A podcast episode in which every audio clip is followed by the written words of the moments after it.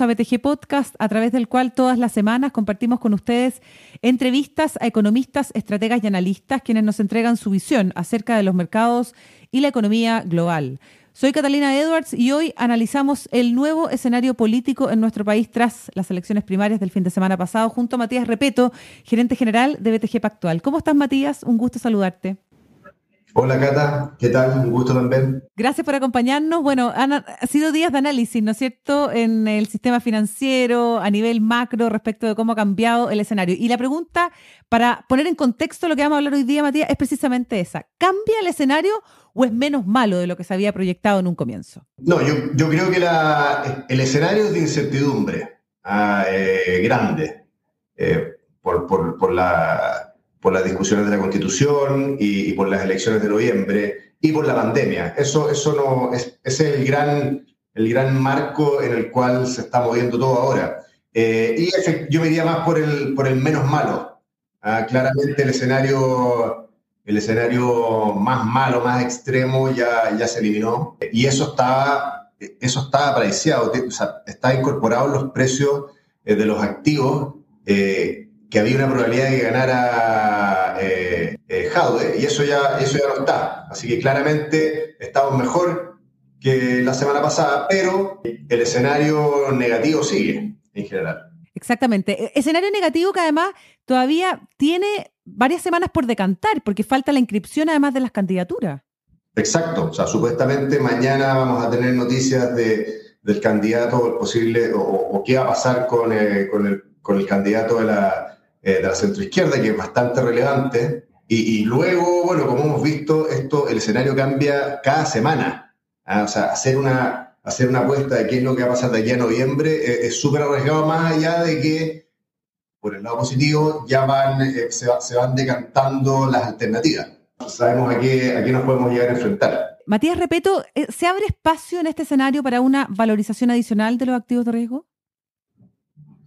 Yo creo que sí. ¿Ah? Yo creo que más allá de que el escenario eh, siga siendo negativo en términos generales, eh, por todas estas variables que he mencionado, que no solamente son de Chile, ¿ah? son también de afuera, creo que la bolsa tiene todavía eh, un, incorporado en, los precios un escenario muy, muy negativo. ¿ah? Y eso, eso se puede ver eh, también, mm, también a los flujos. ¿ah? Hay que acordarse también que los precios son oferta y demanda, ¿ah? es, como suena súper obvio, pero a veces uno se olvida. Pero eh, eh, los retiros de la... Esto aplica también para las tasas. Los retiros de la FP golpearon mucho al mercado de capitales y, y, la posibilidad de que haya un cuarto retiro, ¿ah? por chica que sea, sigue poniéndole presión a los precios. Entonces hay un tema también de oferta y demanda acá de flujos, más, más allá de, de, que de fundamentos, de cómo les va a ir la compañía, a las compañías, de si, se, si hay menos incertidumbre. Eso también impacta y yo creo que está impactando de sobremanera. O sea, insisto, te, repito, que creo que la bolsa está incorporando un escenario extremadamente negativo eh, y que no tiene mucho fundamento, creo yo. Sí. Claro, la bolsa sigue barata, pero hay catalizadores dentro de todos los sectores que hay además algunos que han sido bastante más castigados.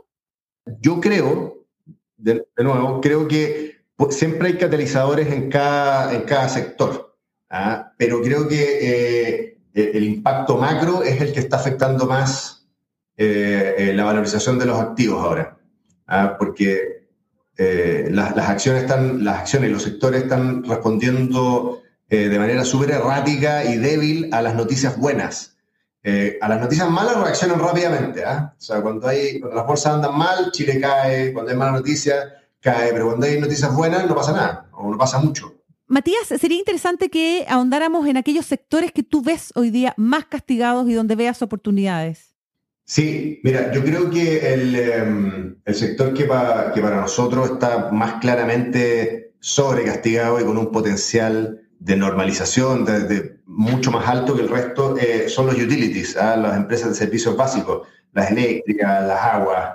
Esas acciones por, vienen, venían bajo presión, especialmente la eléctrica, hace ya algunos años, con los cambios tecnológicos y, y la descarbonización de, de las matrices. ¿ah? Pero se aceleró esa caída con el ruido político, especialmente con, em, eh, con la elección de la Asamblea Constituyente. Eh, y creo que el castigo ha sido completamente exagerados y están, están incorporando unos escenarios realmente extremos eh, en estos momentos. Para nosotros, eh, en, nuestra, nuestro equipo de estudio, eh, encuentra que lejos el mayor, el mayor potencial de re-rating de, de, la bolsa está ahí. Ah, al mismo tiempo, obviamente, como en todo equilibrio, riesgo-retorno, también están los riesgos políticos que son los más difíciles de, de controlar. Pero sin duda es un hecho de que los escenarios que están, que, que están considerándose para valorizar esas compañías al día de hoy son extremadamente negativos y creemos que eso no se justifica. ¿Y qué acciones te gustan más dentro de ese sector de las utilities? Bueno, acabamos de publicar un, reporte con, uh, con Colbún, específicamente. O sea, el sector completo nos gusta, eh, pero el, el, upgrade más reciente es de, es de Colbún y eh, luego de Aguas Andinas. Matías, una cosa es lo que pensemos los chilenos, la interpretación local que se hace de todo lo que ha pasado, ¿no es cierto? Y otra es lo que dicen los inversionistas extranjeros. ¿De qué manera se está leyendo este nuevo escenario o este cambio eh, político luego de la masiva votación de las primarias afuera, afuera de nuestro país? Eh, bueno, es que lo extranjero, quizá una dinámica bien, bien interesante y que, en general se repite ¿ah? en los distintos países. En general, eh, los extranjeros son mucho más constructivos que, los locales, por, por, una razón obvia. Los locales son los que están viviendo los problemas. ¿ah? pero también los extranjeros tienen una visión bastante más amplia ¿ah? y ven bastante más casos distintos y pueden comparar lo que está pasando acá con lo que ha pasado en otros países del mundo y, de la región. ¿ah? te voy a dar un ejemplo. Eh, por ejemplo, en, México, eh, AMLO ganó y, dominó dos tercios del Congreso eh, durante los últimos años. O sea, fue una victoria aplastante. Y claro, y la bolsa, y la bolsa cayó, pero ahora último se ha estado recuperando y, se, crearon oportunidades cuando cayó la bolsa. Y los extranjeros siempre están, eh, están esperando a ver estos desajustes que siempre se producen por la, eh, la, la sobre reacción de los inversionistas locales que siempre se da. Ah, eso, eso es un hecho. Y yo creo que estamos viendo eso ahora. Y como tú me preguntabas antes, faltan los catalizadores y eso es lo que están buscando los extranjeros. Ah, pero, pero también, mientras, eh, mientras hayan pocas señales eh, concretas eh, de flujos también, eh, localmente los extranjeros van a seguir simplemente esperando a tener una excusa para ser más agresivos en Chile. Exactamente. Matías, ¿cómo, ves la recuperación? Considerando además que el Banco Central ha estado frenando la inflación, se ha manifestado más, muy preocupado respecto del rezago que hay en las cifras de empleo. Con este nuevo panorama, ¿cómo estás viendo la recuperación de, nuestro, de nuestra economía para el próximo año? Eh, bueno, este año ya, ya sabemos más o menos eh, que, se viene, que se viene bastante potente la, la, recuperación, pero de nuevo, el próximo año es una gran incógnita, incógnita no solo acá, sino que, sino que en todo el mundo. ¿ah? Eh, de cuánto más va a durar este impulso, el impulso fiscal, el impulso de los ahorros de las personas, qué va a pasar de nuevo con, con las elecciones, que es algo bien supuestamente, eh, más allá de lo que vaya a pasar en la realidad, de, que, los extranjeros estén más, más cómodos con, el escenario que se pueda dar ahora, después de lo que pasó el, fin de semana, eh, al final los que invierten también en su mayoría son inversionistas locales. Y si ellos están preocupados, eso va a impactar eh, el empleo. Yo creo que está difícil el próximo año. pero, pero hay, hay posibilidades ciertas de que, de que, de que, no, sea un, de que no sea tan un mal año, ¿ah? de que haya un impulso global eh, que ayude a Chile. Y bueno, y el resto es esperar a noviembre a ver qué, o diciembre, qué, es lo que pasa con, con las elecciones presidenciales y qué hablar de la, de la Asamblea Constituyente.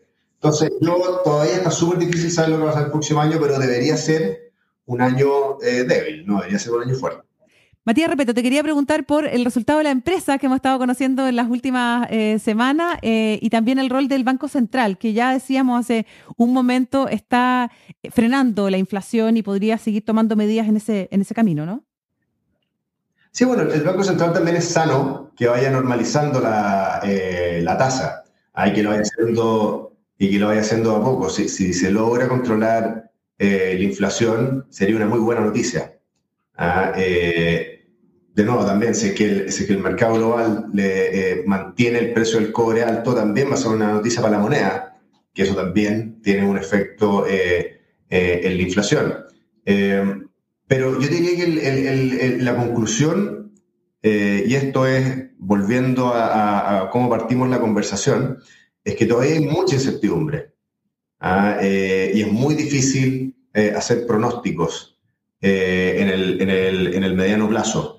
más allá que yo tengo un sesgo, un sesgo positivo en general, con el, con el control de la, de la pandemia eh, y con el efecto de mediano plazo que van a tener, que han tenido y que van a tener eh, eh, los apoyos fiscales, todavía hay mucha incertidumbre y a eso le agregamos, le agregamos el, el, tema político actual en, en Chile. Matías, la, la, vacunación sigue avanzando. ¿Te parece que, que, esa es una buena noticia? Ha ido cambiando además el tono de los titulares, probablemente de los medios de comunicación en los últimos días. Hoy día está todo mucho más enfocado en la importancia de la vacunación y los planes han ido mutando también y evolucionando hacia favorecer a las personas vacunadas. ¿Crees tú que eso debiese avanzar todavía más? Yo creo que sí, yo creo que sí. Y, y, mm, la gran incógnita es qué va a pasar de ahora en adelante eh, en países con alta vacunación, que es como lo, que está pasando en Inglaterra con la famosa variante Delta, es que tanto, qué tantas lecciones podemos sacar eh, para lo que va a pasar probablemente en Chile eh, pronto. seguir contando los casos se va a transformar en contar casos de gripe común o, o efectivamente va a servir para evitar más hospitalizaciones y muertes. Entonces, esa es la gran definición que creo yo eh, que se viene ahora. Y, si salen buenas noticias de, Inglaterra, que si se mantienen las buenas noticias de Inglaterra y de Europa, donde los casos suben y suben, pero la verdad que los hospitales se mantienen eh, con, muy baja capacidad, con muy baja ocupación, eso ser una muy buena noticia para Chile, porque significa que si viene algún rebrote de casos, no, va a ser más que eso, casos. Excelente. Ojalá que sí sea, pues Matías. Muchísimas gracias por haber estado hoy día en BTG Podcast. Que te vaya muy bien. Muchas gracias, Catalina. Muy bien. Y ustedes, amigos, atentos a nuestras actualizaciones. Hasta pronto.